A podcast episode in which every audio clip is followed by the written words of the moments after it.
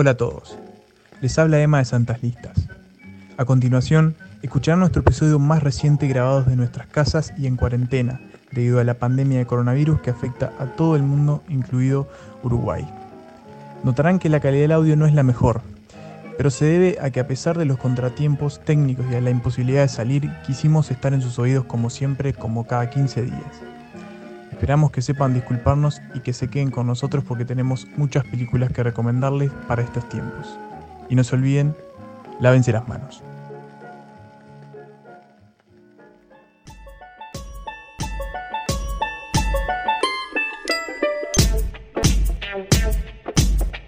Oh shit. Here we go again.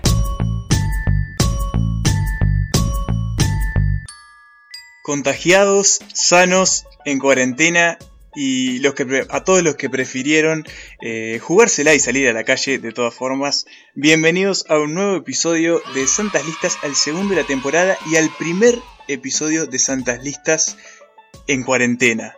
Eh, como bien sabrán, el mundo está bajo una pandemia de coronavirus COVID-19 y Santa Listas se cuida y Santa Listas también eh, quiere dar el ejemplo y por eso decidimos eh, hacer este episodio. Los tres eh, miembros desde un punto diferente de la ciudad, separados y unidos por la tecnología. Del otro lado de la pantalla los tengo a Pablo y a Nico, a los que en este mismo momento les doy la bienvenida. Pablo, ¿cómo estás? Muy bien, Emanuel. Hola, Nico también del otro lado. Dos aclaraciones. La primera, y esto, esto creo que ya lo había dicho Nicolás en las redes, oficialmente somos el, el podcast Jetta.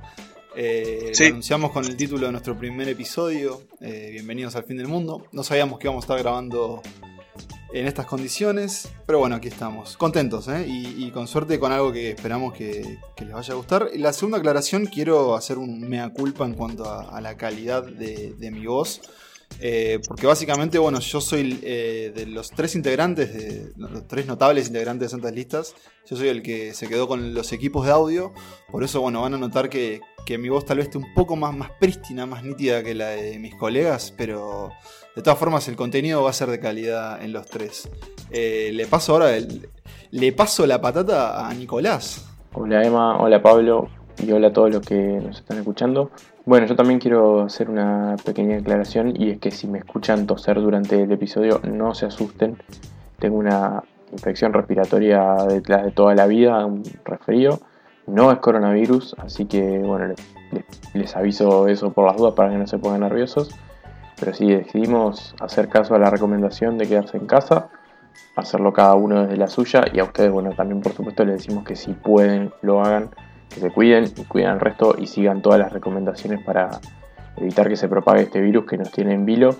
Pero bueno, hoy venimos en realidad a hablar de cine y a hacerles a ustedes algunas recomendaciones. Exactamente, Nico. Y bueno, y teníamos, teníamos planes previos a, esta cuarentena obligada. Eh, íbamos a hablar de otra cosa, pero decidimos que, bueno, un poco eh, teníamos que acompañar los tiempos y también darles a ustedes eh, muchas más opciones de las que usualmente les damos y también nuclearlas en una plataforma que si bien eh, no es que tenga eh, la mayor cantidad de películas atractivas, sí tiene varias y es la que la mayoría tiene, que es Netflix. Entonces decidimos, por si no lo vieron todavía en la descripción, decidimos hacer una selección de 15 películas para que puedan ver en estos días en que están encerrados en sus casas en Netflix.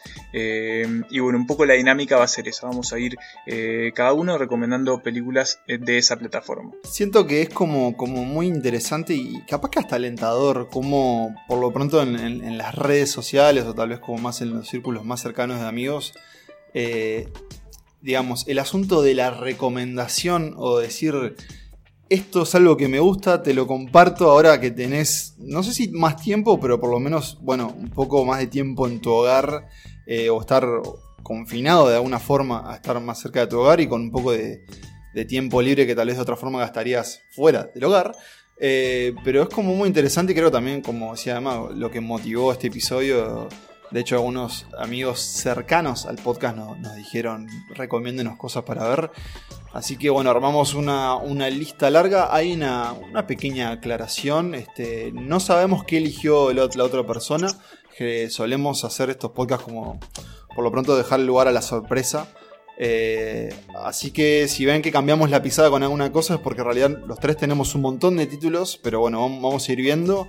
Van a quedar varios afuera, pero probablemente después los compartamos en nuestras, nuestras varias vías de comunicación que repasamos al final, ¿no? Sí, sí, mejor al final. Sí, vamos a hacerlo al final. Así, este, y nos metemos ya de una entonces, ¿les parece? En estas recomendaciones de 15 películas para pasar la cuarentena con santas listas y en Netflix. Bueno, y arrancamos este, este viaje por la plataforma de la N Roja eh, con una película que se estrenó en 2016 eh, que creo igual que demoró un poco en llegar a las salas europeas, no llegó a las uruguayas y que hace unos dos años está dando vueltas en, en Netflix y todavía se puede ver, que es Raw, crudo, R-A-W, una película belga de 2016, como ya dije, de la directora Julia Durconau. Eh, bueno, Pablo, por favor, eh, vos que tenés francés más aceitado, pronúnciamelo como la gente. Eh, déjame, déjame buscarlo acá en la N roja, pero mm, lo que bueno, bien, pero decir, ahora cuando lo encuentres. Sí, sí, lo, lo, tengo acá, está cargando nomás. pero sería yo no sé si esa francesa, imagino que sí, pero sería. Eh, es que sí. no, porque el A, N, A, U es la O al final. Exactamente. Y bueno, en esta película lo que tenemos es. Eh, yo cuando la vi en su momento me, gustó muchísimo por su planteo. Es básicamente un coming of age que. sobre caníbales. Sobre una, una, una adolescente, no más que una adolescente, una, una estudiante universitaria que va al primer año de medicina en una facultad en Bélgica eh, donde su hermana ya estudia, y allí la, inicia, la, tradición es a los estudiantes de primer año hacerle comer con unas, vísceras de oveja crudas, así les tiñen la ropa de sangre y todo. La cuestión es que ella es vegetariana, entonces queda como muy, muy sugestionada por esto, y eh, va a empezar a, despertar un pequeño apetito por la carne. Y de repente se va a dar cuenta que ese apetito por la carne eh, crece y se convierte en apetito por la carne humana. Eh, y la cosa se va poniendo bastante turbia. Lo que es interesante de esta película es cómo juega con este despertar del gusto por la carne con el despertar sexual también que tiene la protagonista. Y genera ahí como una cuestión de paralelismo que está, que está muy bien, además que, de que visualmente la película es muy, muy, muy buena, muy interesante. No sé si ustedes la vieron, a Ro. Sí, yo la vi eh, y creo que como, me gusta que hayas elegido esto y yo creo que mi elección, ahora cuando la presente es similar, que me parece que en estos tiempos en donde vamos a estar por lo menos quietos o confinados, está bueno ver algo que nos, como que nos remueva. Y sí, sí, sí. Te incomoda mucho. Incómoda. Eh, no quiere decir que sea algo que lo vaya a hacer, a ver, no es algo desagradable ni obsceno, no, es como que juega con el terror y sobre todo como lo más corporal, de una forma para mí muy sofisticada, pero eh, digamos, tal vez no la vean con el estómago lleno. Sí, es cruda, eso sí. Este, pero bueno, esa es la, primera de estas recomendaciones. Vamos a ir un poco ligero porque tenemos muchas películas y poco tiempo.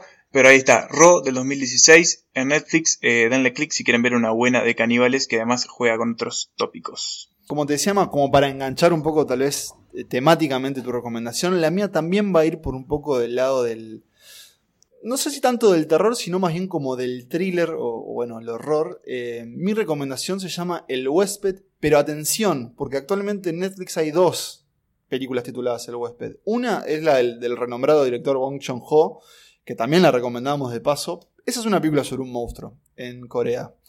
Mi película es una película estadounidense del 2014 del señor Adam Wingard. Y El huésped básicamente trata sobre un militar que vuelve de la guerra y va a saludar a la familia de lo que había sido un combatiente, o sea, un combatiente de, su pelotón. Y la familia como que le ofrece un lugar para que se queden en este regreso. Obviamente los, militares cuando vuelven de una experiencia así traumática vienen con bastantes problemas psicológicos. El tema es que esta persona, que es eh, interpretada por el actor Dan Stevens, si ven este, la serie Downton Abbey lo podrán conocer como Matthew Crowley, Resulta que esta persona. Sí, ahí va, también de Legión. Resulta que esta, esta persona, este extraño, este huésped, eh, puede ser que no sea quien dice ser. Eh, ahí lo que se va a dar es como una especie de juego gato y ratón entre él y la protagonista que es la señora Micah Monroe, la protagonista de It Follows, eh, que en su momento fue como casi coronada como la nueva, no sé, It Girl o, Final Girl del terror. El huésped es una película como muy estilizada, muchos colores brillantes, tiene algo como, como el cine de, Wes Craven, algo de John Carpenter también. Eh, sobre todo es bastante entretenida, eh, más allá de que obviamente uno empatiza con los personajes que están siendo perseguidos para que los maten, básicamente. Pero bueno, eh, creo que es un gran rato y, se las recomiendo. Dura una hora 39, así que parece perfecto como para ver en cuarentena y seguir con otra cosa después. Capaz que ahora Nico nos puede decir cuál es su recomendación. Bueno, mi primera recomendación es una película reciente, es de 2016. Eh, y se llama Hell or High Water, que, se ha traducido como Contraviento y Marea. Eh, es de un género que a mí me gusta mucho, que es el western, y, sin embargo lo que tiene el giro particular es que está traída al presente, es una historia que transcurre en el siglo XXI.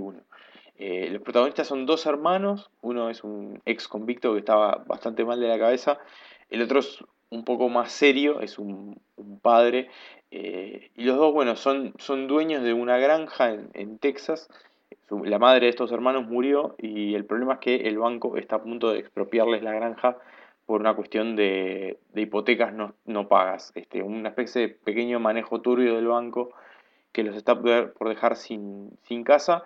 Y además en el terreno de la granja encontraron petróleo, o sea que uno de estos hermanos, que, es el que tiene una, hija, busca dejarle como esa, esa herencia y para combatir al banco, para pagar esa hipoteca, lo que deciden hacer es salir a robar bancos.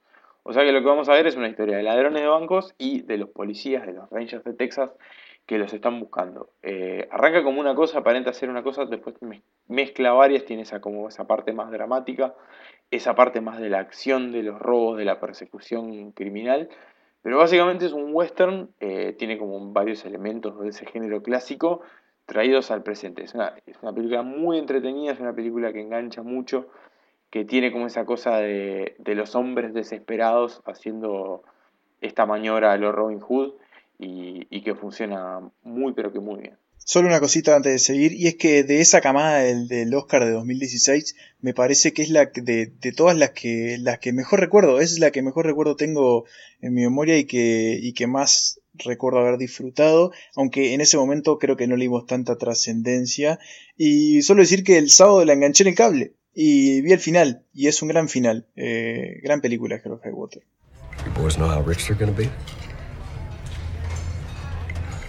They don't know anything yet. You take them to the funeral? Like I said, they don't know anything. You want a little advice? No, no, I don't. Go see him tomorrow. You got any idea how much I owe Debbie in child support? Got enough in your front pocket to fix that problem right now. Yo me, me meto en, en, la ronda de recomendaciones, aunque solemos hacer por turno, pero me parece que puedo hacer un, una doble programación con, la recomendación de Nico con Hello High Water. Eh, y en este caso pensando en la familia de Santas Listas, ¿no? Porque es cierto que varios, o imagino algunos de estos oyentes van a estar varios días con sus hijos. Así que pensando un poco en el público familiar o juvenil, encontré por ahí buceando que en Netflix está otro tipo de western que para mí también envejeció muy bien y es El Llanero Solitario. Eh, ¿La recuerdan? Sí. Aquella, aquella película basada obviamente en, la famosa serie eh, de Gore Verbinski, un, director y animador de puta madre, eh, y protagonizada por, por el, bueno, el polémico Johnny Depp, eh, cuando no, y el señor Armie Hammer. Eh, pasó algo con esta película que es que fue que tuvo un montón de problemas de producción. Cuando se estrenó se dijo que fue un fracaso en taquilla. también tiene una polémica porque Johnny Depp estaba interpretando un personaje que es un, indígena. Un montón, un montón de problemas. Pero bueno, al, nos alejamos un poco de, 2013 y en realidad lo que quedó para mí es, es una gran peli de aventura y western, eh, con grandes escenas iniciales y tal vez finales. En el medio es un poco larga, dura dos horas y media. Capaz que le faltó una, una tijerita en la edición. Pero bueno, tiempo tenemos ahora, creo yo, en nuestros hogares. Pero es eso, tiene como elementos. Berbinsky, que también dirigió Rango, es muy bueno para mí filmando acción. eh, sobre todo, el, bueno, él hizo la primera película de Piratas del Caribe. Hay como algo de, de- de esas escenas de acción con piruetas. Pero también hay comedia y drama. Y bueno, ¿de qué va la premisa? Indios y, vaqueros. Y tiros y robos a trenes. No hay que saber mucho más. Este, para mí es, un gran entretenimiento, así que por ahí les dejo al llanero solitario. Bueno, y seguimos en, este, en esta ronda porque me toca volver a mí eh, a recomendar una película y voy a hablar de una que la que ya apareció en este podcast y apareció cuando repasamos las mejores películas del 2018 porque voy a hablar de una de mis películas favoritas en los últimos años que es eh, Lázaro Felice, Happy as Lázaro, Lázaro Feliz. Una película eh, italiana del año 2018, ya lo dije, de la cineasta Alice Roger, que aunque su nombre alemán indique lo contrario, es italiana. Eh, ¿De qué va Lázaro? Básicamente es una historia de la amistad a través del tiempo que mezcla fantasía, lobos y un- una persona, Lázaro, el que da nombre a la película, que básicamente es un santo en la tierra, es el pibe más bueno del universo. Se sugiere que tendría como un pequeño pequeño retraso o algo así, pero en realidad es que yo creo que lo que se plantea es que es, es como la bondad suprema, es como algo tan, tan eh, bueno que no, no podría existir. Eh, nada, a mí no voy a meterme mucho en el argumento porque, porque ta, creo que vale la pena que lo descubran por, por ustedes mismos, pero es una película que, que me encantó en su momento, que recuerdo con muchísimo cariño, que me hizo sentir muy bien, es de esas películas que te hace sentir muy bien, eh, que te deja muy contento y feliz, más allá de que quizás tenga notas un poco más tristonas, pero, pero bueno, creo que es una película hermosa que vale la pena volver a ver o descubrir si es el caso eh, de que no la vieron. Así que bueno, esa es mi recomendación. Happy as Lázaro, Lázaro Felice, Lázaro Feliz. Bien, y yo me quedo en Europa para hablar de una película de 2016, eh, una película que se puede ver en familia, una película que disfruté un montón cuando la vi. Es un musical eh, y se llama Sing Street. Es una gran película, tiene una gran canción, tiene varias buenas canciones originales, pero la, la canción principal, digamos, es, un temazo de esos que tengo en mi lista de canciones que me gustan en Spotify, que cada tanto le doy play. Eh, y básicamente lo que tenemos acá es la historia de, de un muchacho eh, irlandés que en los 80, fanático de Duran Duran, que bueno, que quiere vivir de la música, lógicamente no lo va a poder hacer porque vive en un, en un pueblito muy pequeño, un poco una ciudad muy deprimida. Eh, pero bueno, él está convencido de que va a lograr ese sueño, de que va a encontrar el amor incluso a través de la música, entonces recluta a algunos compañeros del liceo, de un liceo bastante conservador, un liceo católico. Y bueno, y básicamente se juntan para armar una banda de música pop y salen a romperla, a comerse el mundo, aunque no tengan ni idea de cómo tocar una nota. Eh, y bueno, lo que vamos a tener ahí básicamente es como el camino de esta pequeña banda de garage juvenil, eh, un romance lógicamente adolescente en el medio, un montón de risas y unas cuantas canciones pegadizas que se las van a quedar cantando hasta varios días después de haber visto la peli. Así que bueno, ahí tenemos Sing Street, eh, una muy recomendable comedia musical que bueno, vale un montón la pena. Have you seen Back to the Future? Okay, well, it's just kind of like 50s dancing. Um, Like what? it's like dancing from the 50s, you know, clicking fingers and. Can we try some now, actually? Just. Yeah. Yeah. That's it, yeah. Yeah, maybe do a few twirls and stuff. Just do what's natural. Make it as natural as possible. Let's get some playback.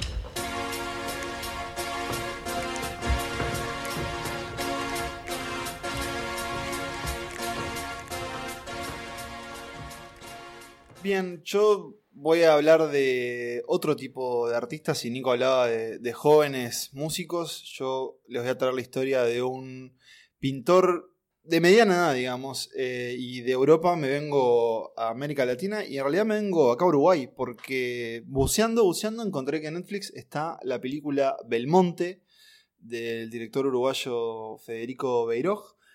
Está como categorizada en drama. Habría que ver después, rever un poco el tema de las categorías en Netflix. Yo diría que más bien es un dramedy o una comedia que tiene algo de drama.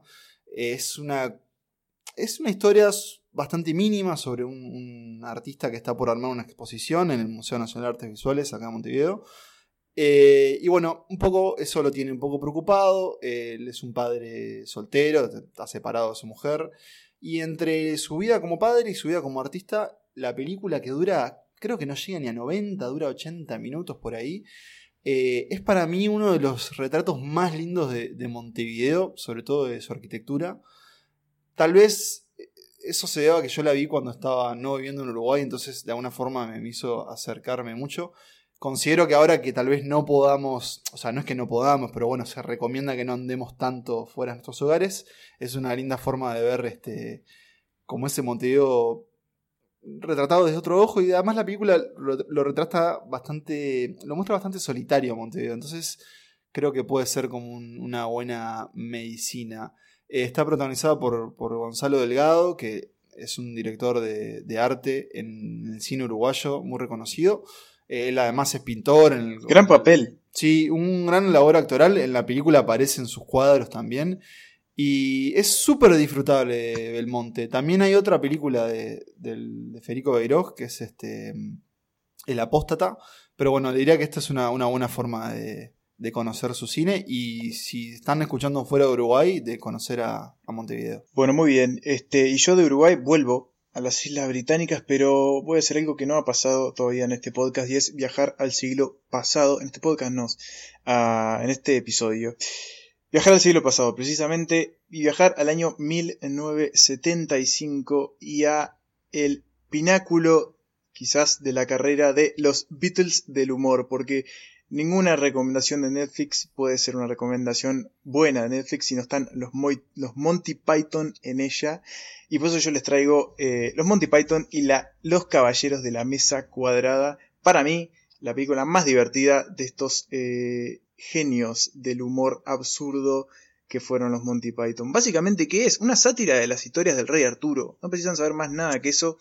Si ya la vieron, ta, sabrán tanto como yo y como ustedes que sé que la vieron, este, Pablo y Nico, de que es una película que se puede ver infinitas veces y si no la vieron no saben lo que se pierden porque es te descostillas de risa. El buen humor, de alguna manera, denota que no, que no, no envejece nunca y este es el caso de los Monty Python, así que me parecía que valía la pena traer esta recomendación, porque además está todo lo de los Monty Python en Netflix, así que si les gusta esto pueden seguir con la vida de Brian, pueden seguir con Flying Circus y con El sentido de la vida, que es su otra película.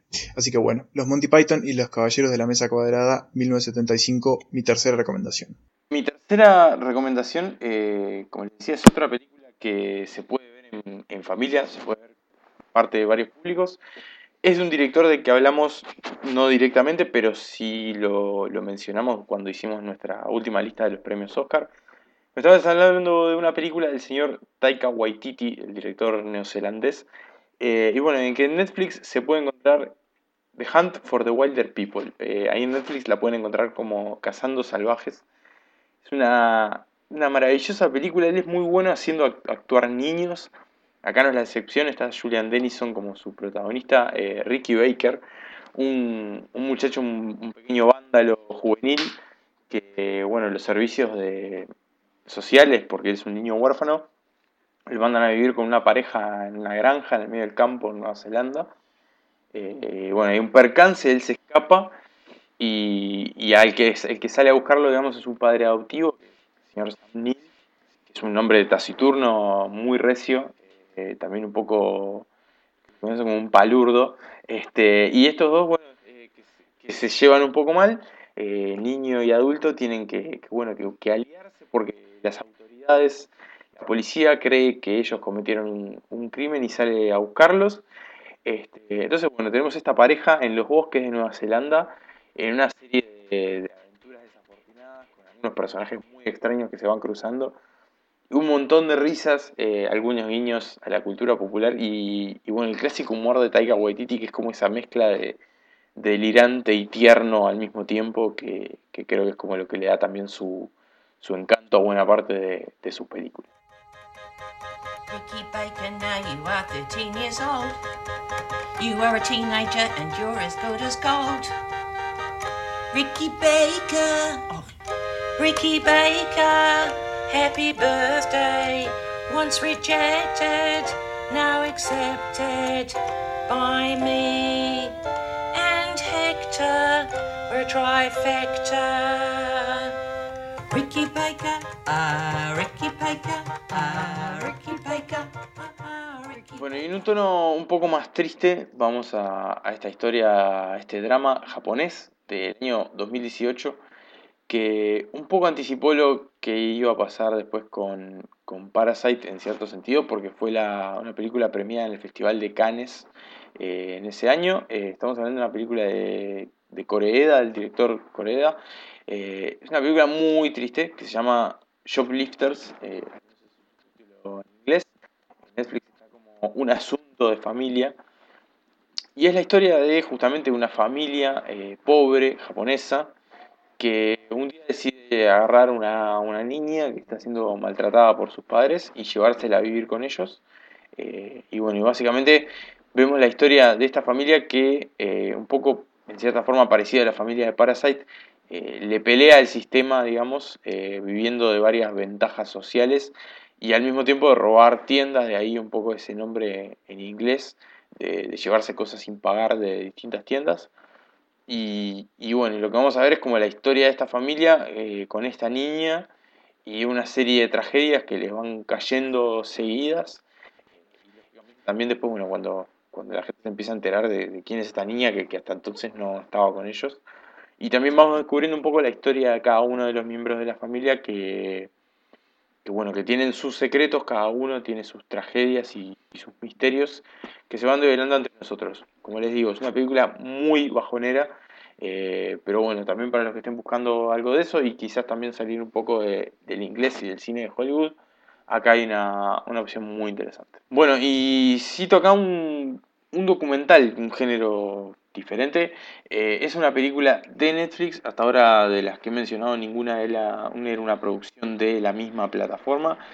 Esta lo es y creo que es uno de, los, documentales más, interesantes y atractivos que tiene. Estoy hablando de Jim y Andy, eh, el retrato paralelo de Jim Carrey y el comediante Andy Kaufman, al que eh, Carrey interpretó en una biopic, Man on the Moon, en el año 99. Y, esta película, bueno, 20 años después se mete tanto con el rodaje de esa película biográfica, como un poco en el vínculo de eh, Jim Carrey, que, que- era un admirador de Kaufman, pero que en el proceso de, interpretarlo hizo lo que se conoce como el, como el método, ¿no? que es ca- prácticamente como vivir como su personaje. Eh, un poco se le, fue la, se le fue la moto, se le fue la cabeza. Carrey enloqueció un poco y bueno, esta película lo encuentra muchos años después, como mucho más en paz consigo mismo. Es una película que cayó después de unos cuantos años de Jim Carrey perdido, digamos, como de los grandes focos eh, y de los grandes papeles que, bueno, que había tenido en, en los 90. Eh, y un poco, bueno, como dónde está él ahora, y un poco como reconciliarse con el mundo y con ese, con ese momento, ese personaje maldito. Eh, y hace ese retrato paralelo y esa cosa de Carrey hablando a la cámara y un poco como reflexionando sobre la vida y la fama, que bueno, creo que ahí tiene como su, su gran fuerza. Así que ahí queda Jimmy Andy. Bien, y si estamos hablando de desafíos que nos tocan vivir ahora en este nuevo estado mundial, eh, voy a hacer una recomendación doble, dos películas muy diferentes, pero que justamente hablan sobre eh, la superación. La primera es una película brasilera y se llama Aquarius. También fue mencionada en una temporada pasada como una de nuestras películas favoritas, o una de mis películas favoritas de, de aquel año, creo que fue el 2017, no recuerdo del todo. Eh, pero bueno, está en Netflix este drama del director Clever Mendoza Filio. Hace poco vimos este, con Emma y con Nico eh, su nueva película, Bacurao, que no tiene nada que ver con, con Aquarius, eh, que sí, efectivamente es de 2016. Y Aquarius un poco creo que va de la mano con lo que estamos viviendo porque habla sobre, habla sobre una mujer, una crítica musical interpretada por Sonia Braga, que se ve obligada a tener que cambiar su vida rápidamente. Su situación es inversa, digamos. Ella, más que estar obligada a quedarse en su casa, está obligada a salir porque una empresa constructora compró todos los apartamentos del edificio donde ella habita y ella no quiere irse. Eh, la empresa le va a hacer un poco la vida imposible. Esto es una estrategia que, que un poco se dan en, en varios países del mundo. De formas un poco ilegales, oscuras, van a tratar de convencerla, disuadir- su- disuadirla y ella se va a plantar este, con sus dos pies. Es una película hermosa, se la mega recomiendo, también es un poco larga, 2 horas 20, pero mm, no se sienten así, la fotografía es de verdad estupenda y sobre todo la actuación de Sonia Braga también. impressionante o que se diz de que falta educação, né? E sempre se refere a gente pobre. Mas falta de educação não tá em gente pobre, não. Tá em gente rica e abastada como você, sabe? Gente de elite, que se fala de elite, que se acha privilegiada, que não entra em fila, sabe? Gente como você, que fez curso de business, mas não tem formação humana, não criou caráter, sabe? Não criou caráter. Não tem, quer dizer, tem o seu caráter, é o dinheiro. Portanto, meu amor, você não tem caráter. Y quería reenganchar con otra película que también habla sobre superar desafíos, y en este caso son varios desafíos y sobre todo los vinculados a las exparejas de una actual pareja, porque en una contraposición completamente diferente a, diferente a les quiero recomendar una de mis películas, por lo menos que a mí me dan más confort, y es eh, Scott Pilgrim contra el mundo, esta comedia del director Edgar Wright, que ya tiene 10 años, es de 2010. Eh, o también creo que en, Netflix la encuentran por un título, bueno, si ponen Scott Pilgrim la van a encontrar, pero la traducción es un poco más maligna para mí, porque se llama algo así como Scott Pilgrim versus los sex de la chica que de sus sueños. Un título horrible. De mi sueño, algo así. Sí, Scott Pilgrim versus los sex de la chica de sus sueños.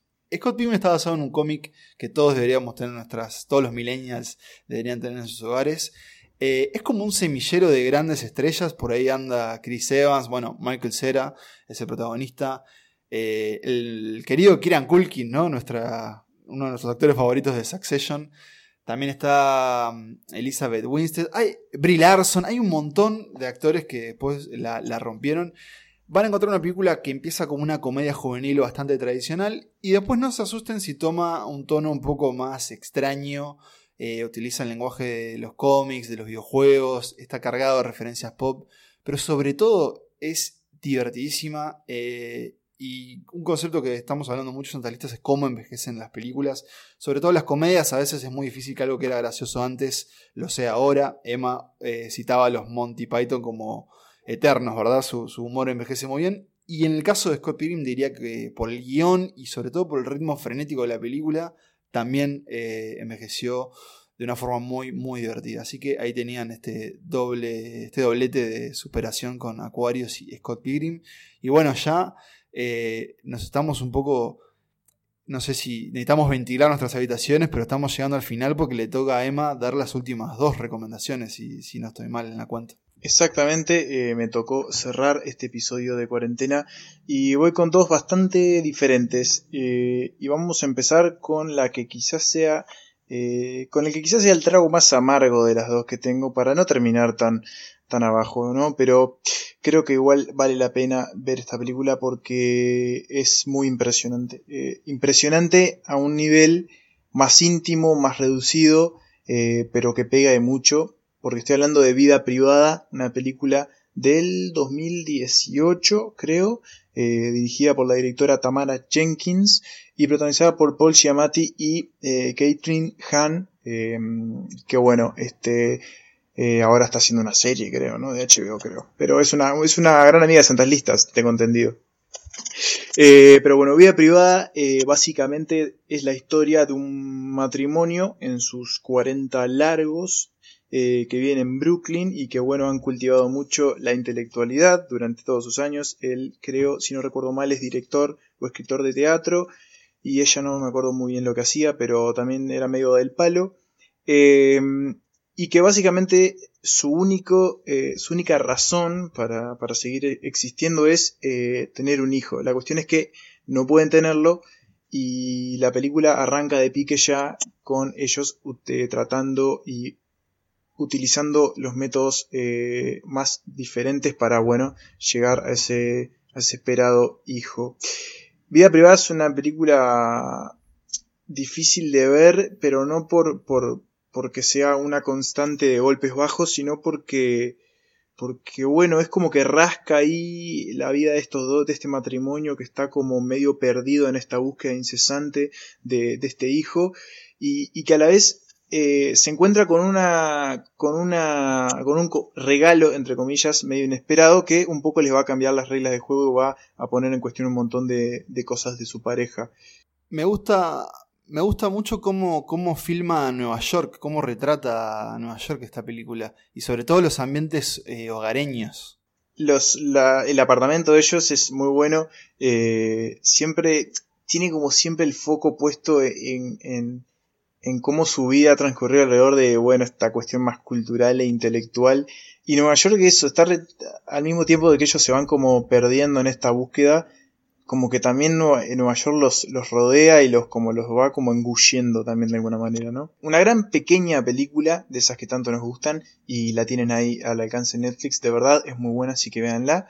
Y terminamos con un thriller, un thriller o una de suspenso o, o una de ambientes enrarecidos. Eh, estoy hablando de una película de 2015 llamada La Invitación, no sé si la, si la conocen. Sí, sí, sí, sí, Una directora llama Karin Kusama eh, y que básicamente eh, es de estas películas que suceden en un solo ambiente porque básicamente es eso, es una, una fiesta a la que varias, varios amigos llegan. ¿Qué particularidades tiene esta fiesta? Bueno, para empezar, eh, la, el que la familia que organiza, el matrimonio que organiza esta fiesta, es la ex del protagonista, que llega invitado a la fiesta con su nueva pareja, pero que ambos tienen una historia muy trágica porque ambos perdieron un hijo en circunstancias muy eh, crudas y la mujer medio que se volvió loca y se fue, de la casa, toda una cuestión muy muy extraña. La cuestión es que ella vuelve eh, con otro, con, este nuevo marido y es como tiene como la vida eh, perfecta, como que arregló todos sus traumas y eso y hace como esta fiesta para, celebrar y reencontrarse todos los amigos. La cosa se va a poner muy, muy, muy rara. Eh, la película desciende a profundidades de paranoiqueo dignas del coronavirus y tiene a la figura de, como es, John Carroll Lynch, que es una de las cosas más atemorizantes de los últimos tiempos y solamente hablando pausado, moviéndose despacito y nada, ahí ya le alcanza para, para asustar y ponerte nervioso. Es una, una muy buena película, la imitación es muy inquietante y recomiendo mucho verla. Y tiene, está, el protagonista es el doble de Tom Hardy. Y está también, eh, está también eh, Darío Najaris de Game of Thrones. Eh, que es la nueva pareja de la ex pareja del falso Tom Hardy. Eh, Así que bueno, la invitación. ¿Logan Marshall Green es ese? Ese, Logan Marshall Logan Marshall Green, ahí está. Así que bueno, terminamos con, con eso, con un thriller, pero bueno, pasamos por, por un montón de géneros y películas que ahora, enseguida después de este audio que Pablo seleccionó especialmente para ustedes, las vamos a repasar. Where's Joy? Excuse me? Where's Joy? I mean, where the fuck is Joy? What are you talking about, Will? I just got a message from him. He said he was here, that he had gotten here at 7. What? He said he was here. Eden, is that true? I haven't seen Choi tonight. Edie, where is he? Will, stop, please. No, just... no. I just I just got a message from him. He said he was here. He made the call from right outside. We haven't seen him. Don't fucking lie to me. He called from right outside your front door. David is not lying to you. Choi never got here. Maybe he turned around, man. Look, he might have forgotten something. Yeah, why is everyone acting so fucking polite? Bueno, señores eh, y señoras, claro, porque en esta cuarentena no distingue a géneros ni a sexos. Eh, llegamos al final, llegamos al final eh, de este episodio especial de Santas Listas encerrados, cada uno desde su hogar, eh, en el que le recomendamos a ustedes 20, 15 películas a las que se le van a agregar nuevos títulos que Pablo les va a decir ahora en este repaso. Bien, las voy a decir rápido, pero no olviden que las van a encontrar en nuestras redes, en Twitter, en Instagram, eh, en la newsletter, ahora les decimos dónde encontrarlo, pero bueno, las 15 películas que escucharon hoy hablar acá, de una selección más grande que compartiremos después, fueron en este orden, Ro, El Huésped, Hell or High Water, El Llanero Solitario, Lázaro Felice, Sing Street, Belmonte, eh, Monty Python y Los Caballeros de la Mesa Cuadrada. Hunt for the Wilder People o Cazando Salvajes, creo que está en Netflix. Shoplifters, eh, Jimmy Andy, Aquarius, Scott Pilgrim, Vida Privada y La Invitación. Esas fueron las 15 seleccionadas para hoy, de una lista más grande que ampliaremos este, en breve. Ya, cuando salga este episodio, o sea, hoy que lo están escuchando, ya va a estar la lista completa. Completa no, expandida. Hay expandida y hay de todo, ¿no? O sea, o sea, ¿te gusta terror? Hay suspenso, hay drama para llorar, hay eh, comedia absurda, hay, hay de todo un poco. Hay géneros, hay décadas diferentes, así que bueno, tienen ahí para entretenerse. Eh, las pueden ver todas en esta cuarentena, pueden ver más. Tenemos un documento lleno de todas las películas con las que hablamos para que se puedan surtir de material fílmico sin fin hasta que esto del coronavirus termine. Si es que alguna vez termina y no tenemos que empezar a vivir en búnkers especiales, ¿no? Esperemos que tenga internet para bajar torrents. Bien, sí, por supuesto dejar abierta la puerta para recibir eh, más sugerencias. Eh, si buscan algo más específico o si buscan algo en otra plataforma que no sea Netflix, no duden en consultarnos, saben quiénes somos, saben dónde encontrarnos y si no nos escriben a las cuentas de Santas Listas. Y si buscan algo puntual, le podemos dar una mano. Un saludo especial a la directora uruguaya Leticia Jorge, que por vía privada nos compartió una lista de como 20 comedias, creo que, que ella, digamos, este, siente como importantes. Ella, eh, lamentablemente, estrenó hace poco la comedia uruguaya Alelí, que bueno, Ahora, por lo pronto, en Montevideo los cines van a estar cerrados por un tiempo. Yo imagino que cuando todo vuelva a la normalidad, la película volverá a salas o la encontraremos este, por streaming en un momento. Es una muy divertida comedia que creo que. No recuerdo si Nicolás. Muy recomendable. Sí, Emma, a mí nos, gustó, nos gustó mucho y creo que nos gustó más después que la vimos.